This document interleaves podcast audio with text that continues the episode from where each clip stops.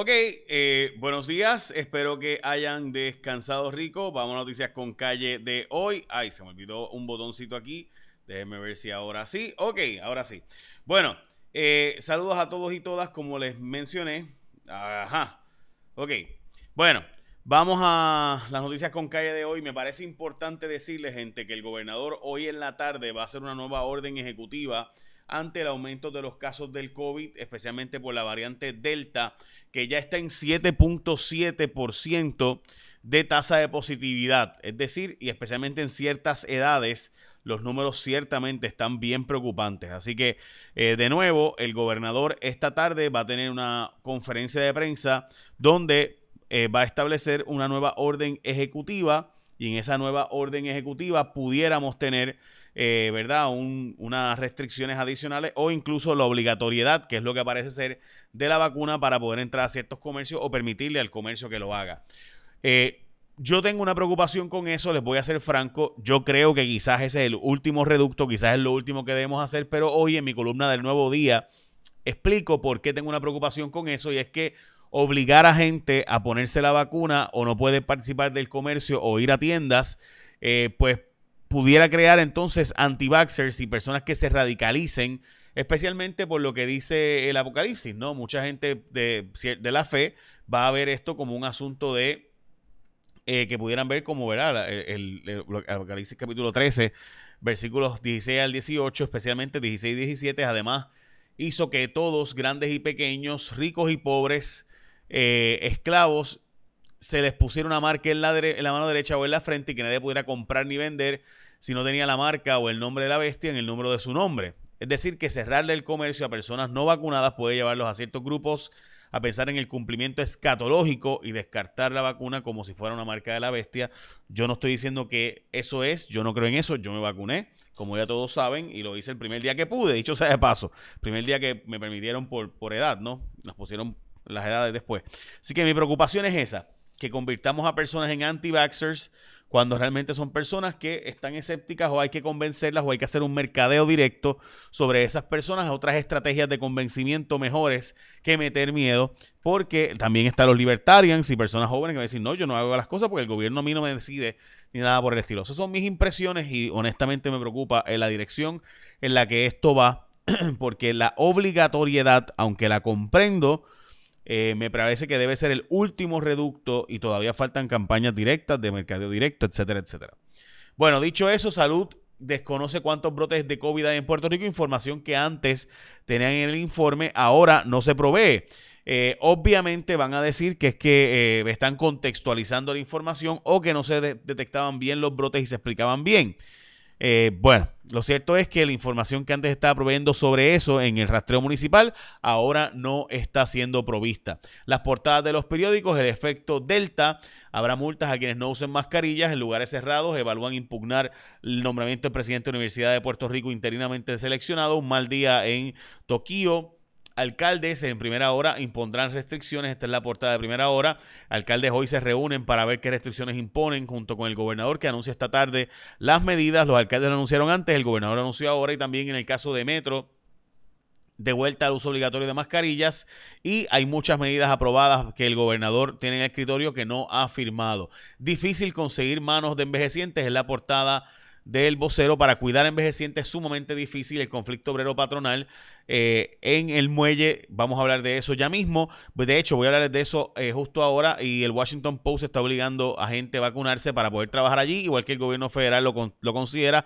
Pero antes de todo lo demás, regresa a clases con la mejor red es ATT y el iPhone 12 por la cuenta de ATT. Si eres cliente nuevo o existente, puedes disfrutar del iPhone 12 en la mejor red y por la cuenta de ATT. Así que solo activa la línea nueva o haz un upgrade de tu línea existente, adquiérelo en un plan de pago a plazos. Un trading de 95 dólares o más y así de sencillo te llevas el iPhone 12 con esa calidad porque la verdad es que la calidad de las fotos del iPhone 12 está a otro nivel. Así que visita tu tienda ATT favorita. Puedes conseguir por la cuenta de ATT el iPhone 12. Visita tu tienda ATT favorita o llama al 1888 996 3112 1888 996 3112 para detalles. ATT Mobility es parte de la familia Liberty, Puerto Rico. Ok. El nuevo jefe del FBI en Puerto Rico el puertorriqueño Joseph González, que by the way es de los más jóvenes en la historia que ha dirigido la agencia, tiene 42 años, cuando suma las riendas de la oficina en San Juan, será uno de los más jóvenes en la historia. Eh, este hombre, eh, según la portavoz Limari Cruz, confirmó que básicamente llegará en agosto a Puerto Rico a dirigir, eh, pero que la mayoría de su carrera se ha desarrollado fuera de la isla, a pesar de que es puertorriqueño y demás. Eh, fue el que trabajó el caso de Ángelo Millones y otras declaraciones importantes. Eh, veremos a ver cómo le va en Puerto Rico, especialmente con los delitos de cuello blanco y corrupción. El gobernador dice que es un disparate de la Junta, que van a subir los precios 35% por el tema de que ahora el gobierno se metió a regular a la industria privada en el transporte. Lo cierto es que el costo que va a aumentar va a pasarle sin duda al consumidor. O sea, no hay duda de que esto terminará afectando a los consumidores. Eso es un, eso es un dato, ¿verdad? Eso no es una opinión. Eh, lo cierto es que 35% pues sí es un número eh, ciertamente agresivo y parece exagerado de la Junta, pero sí eh, hay que decir que antes el gobierno no regulaba, no se metía, no ponía tarifas mínimas en la industria de acarreo, de volteo especialmente privado. Es decir, si yo tengo una carga que traje a Puerto Rico a través del barco X, y ese barco me, lo descargan, un camionero me lo llevaba a mi casa, pues el gobierno no se metía en eso. Yo negociaba la tarifa con ese camionero o con la empresa del camionero. Ahora el gobierno tiene las tarifas mínimas. Esas tarifas mínimas implicarán un aumento. Eso es obvio. ¿Cuál será el aumento? Ah, bueno, pues lo veremos en la práctica con el tiempo. Bueno, el gobierno otorgó una exclusión a sol y playa eh, y certificó cumplimiento ambiental basado en una disposición que aplica construcción liviana sin impacto significativo. Eh, esto es lo que Hoy publica el periódico El Nuevo Día en el seguimiento sobre la historia de este, esta piscina de Rincón. Lo cierto es que el gobierno de Puerto Rico dio un permiso condicionado a que esto no afectara, esta construcción no afectara eh, los, verá, en este caso al tinglar eh, y tortugas marinas, etcétera, que pueden desovar allí.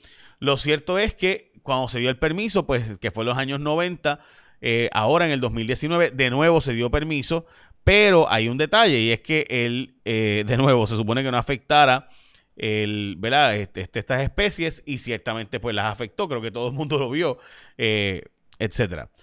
Dicho eso, la verdad es que físicamente, o sea, el problema de todo esto es que el secretario de Recursos Naturales da una instrucción de cese después cambia la instrucción de que siga la construcción y aquí todo el mundo pues va obviamente a levantar bandera de que aquí hay algo raro, algo raro pasando. El gobernador ha negado rotundamente que ellos tengan que ver con esto, la secretaria de la gobernación dice que igualmente no se ha intervenido en esto, a pesar de que ayer jfonseca.com, Jennifer Álvarez de eh, mi aplicación JFonseca, que la puedes bajar en tu Play Store y App Store, publicamos el asunto de que el gobernador admitió que tiene un primo que vive allí en ese edificio la abogada de Sol y Playas, que es Shirley Boback, Bo, no, esa era Boback, pero nada, eh, dice que es una construcción que dice ella que la construcción que empezó hace veintipico de años no se podía detener y que no se ha hecho ningún cambio sustancial. Los permisos de construcción se dieron en los años 90, específicamente en el 96, y la exclusión del 2019, dice ella, fue como condición que sea certificada la construcción de nuevas estructuras.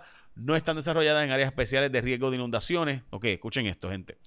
El documento que le dio el permiso supone que es que no esté desarrollada ni en áreas especiales de riesgo de inundaciones, derrumbes o marejadas, ni en áreas ecológicamente sensitivas en las que existen especies únicas de fauna y flora en peligro de extinción. Es decir, que el permiso dice, te doy permiso si o cumples con todo esto. La pregunta es, ¿se cumplió con todo eso? ¿Alguien ha fiscalizado todo eso? Evidentemente, pues ya hemos visto lo que ha pasado. Toma Bravo, la empresa del puertorriqueño Orlando Bravo, que es probablemente uno de los puertorriqueños, sino el puertorriqueño más eh, reconocido ahora mismo a nivel mundial. Eh, estamos hablando de Orlando Bravo, que compró Medalla, que es una empresa que básicamente compite con Survey Monkey y otras empresas, así que interesante que eh, se esté metiendo aún más y, continúe comprando y adquiriendo empresas este multibillonario puertorriqueño. María Pérez no logró el pase a cuartos de final después de ganar la primera, perdió en la segunda, así que no nos fue bien hoy en Tokio. Igualmente, el Washington Post está obligando a sus empleados a vacunarse, siendo una de las empresas privadas que está obligando la vacunación. Hablemos ahora del puerto, la anarquía básicamente que está pasando allí. Gente, esto es bien sencillo. Hay unos barcos internacionales que llegan a Puerto Rico, particularmente para las farmacéuticas y la construcción. Un montón de cosas llegan a Puerto Rico a través de ahí. Habiendo escasez mundial, pues se trancó el juego aquí desde el sábado pasado y no se ha podido, eh, el Northern Diplomat se fue, hoy se iría el segundo y hay tres barcos que no han llegado ante esta realidad. Y usted me dirá, bueno, pues pudieran ir a otro puerto donde no esté ILA. El problema es que ILA, que es la Unión Obrera que tiene el, el tranque ahora mismo, está operando tanto en el muelle de eh, Luis Ayala Colón como en los muelles de Ponce y Mayagüez, así que es la misma Unión Obrera, así que no hay dónde. Y obviamente este los barcos podrán irse a Crowley, que está al lado, pero Crowley no se quiere meter en un problema con la isla porque la isla es una unión de todos los Estados Unidos, así que el tranque es por unos operadores que lo estaban haciendo un trabajo los gerenciales y que la Unión dice que tienen que ser trabajadores de la Unión. El asunto específicamente que ellos plantean la gente de la Unión es que la Unión eh, no, eh, permitió que se estableciera un sistema, ¿verdad? Obviamente el patrono, el dueño, en este caso Luis Ayala Colón, Hernán Ayala, pone un sistema tecnológico chévere. Y ellos pensaban que el tecnológico era, la tecnología era pues darle un trabajo de tipo job done, ¿verdad? Que se hizo. Dice la Unión que fue que los cogieron de bobos porque el trabajo que hacían los gerenciales era mucho más que meramente dar un, cotejo de que se había hecho el trabajo y eh, que hace falta que sea un trabajador unionado quienes hagan eso. Bueno, pues la cosa es que se trancado el juego y ahora mismo hay dos barcos que ya se fueron, o que uno que se fue, otro que se va, y tres que no, no han llegado a Puerto Rico, a pesar de que vendrían a Puerto Rico. Esto está afectando la operación de farmacéuticas, que incluso están pagando carga aérea en lo que se resuelve este asunto que de nuevo es sumamente serio. Conseguir empleados para trabajar con envejecientes en Puerto Rico cada vez está más difícil y muchos centros de cuidado están hablando de esto. Obviamente hay eh, una realidad y gente está planteando traer de República Dominicana trabajadores para que hagan el trabajo aquí. Y hoy vamos a ver a Elizabeth Robaina, que como ven tiene una camisa de Telemundo, aunque yo trabajo en Guapa, pero somos hermanos aquí, para que ustedes vean. Así que eh, adelante Elizabeth. Buen día amigos de Noticias con Calle, feliz miércoles, mitad de semana, las condiciones del tiempo hoy variables, buenos momentos de sol esta mañana, pero tenemos la cercanía de una vaguada, así que en la tarde estará más activa, aguaceros ya localmente fuertes afectando algunos sectores del este y sur de Puerto Rico y en la tarde riesgo de precipitación de un 40 y hasta un 60%, especialmente sobre la montaña oeste y hacia el noroeste de la isla. De hecho, tenemos el riesgo de inundaciones urbanas y posible crecida de ríos, riachuelos y quebradas así que precaución por esa parte. Las temperaturas máximas de 86 y hasta 90 grados, otro día caluroso, el viento va a estar del este, este, sureste. Y en cuanto al oleaje, olas de 4 a 5 pies, precaución para operadores de embarcaciones pequeñas, el riesgo es moderado de corrientes submarinas en la costa norte de Puerto Rico. La actividad tropical, todo tranquilo, no tenemos zonas de sospecha ciclónica. Y en cuanto a los próximos días, mañana será un día de transición, todavía con la vaguada cerca va a provocar el desarrollo de aguas y tronadas, pero gradualmente llega más aire seco y polvo del Sahara justamente para el fin de semana. Yo los espero con más información del tiempo aquí en Noticias con Calle el día de mañana. Buen día. Buenos días, bueno, gracias Elizabeth. Y de nuevo vean guapa. Este, hoy a las 4 de la tarde. Eh, ok, este tengo, eh, no sé si vieron que fue una gráfica que no, no pude, no pude poner es que 60% probabilidad de lluvias y advertencia, ¿verdad? Eh, posibilidad de inundaciones, así que estén pendientes todos eh, a esto, dice Elizabeth Robaina. Así que muchas gracias, Elizabeth. Bueno, eh, por si acaso, como les he mencionado, hoy es importante que sepas que puedes conseguir un iPhone 12 para regresar a clases, que está bien cool por la cuenta de ATT. De nuevo, el iPhone 12 es la mejor red por la cuenta de ATT. Solo tienes que activar la línea nueva o haz un upgrade de tu línea existente. Lo puedes, o sea, que clientes existentes pueden hacer un upgrade y conseguir el iPhone 12. Clientes eh, ya nuevos, pues igualmente lo puedes conseguir en un plan de pago a plazo si haces un trading de 95 dólares o más en tu tienda de ATT. Ok, voy a terminar hoy con mi columna Insisto, cuidado porque al presionar a gente, a ciertas personas, eh, a vacunarse, o sea, a cerrarles el mercado, cerrarles, es decir, no puedes ir a comprar ni vender ni hacer gestiones comerciales a menos que no tengas la vacunación, puede terminar convirtiéndolos en eh, escépticos, de escépticos que son hoy, de gente que tiene la duda, a anti-vaxxers. Y eso pues, yo, yo digo que no hay que hacerlo, pero tiene que ser el último reducto eh, y me parece que antes de eso se deberían haber hecho las gestiones de mercadeo directo, de gestiones directas, eh, ¿verdad? En, los grupos eh, targeted, ¿no? lo que llaman targeted advertising, que es algo bien importante.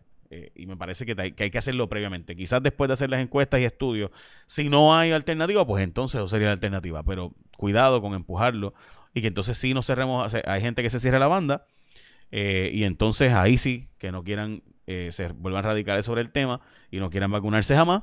Y entonces, porque recuerden que me dice, dice Rafael Izarri que hay partes de la población en, lugares del mundo donde la inmunidad del rebaño, ¿verdad? O del redil o de la inmunidad a la enfermedad, pues se logra el 70%, pero que ciertamente hay otros lugares donde se requiere el 90% de la gente para lograr esa inmunidad.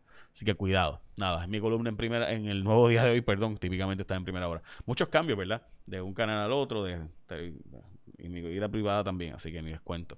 Nada, écheme la bendición, que tengan un día productivo.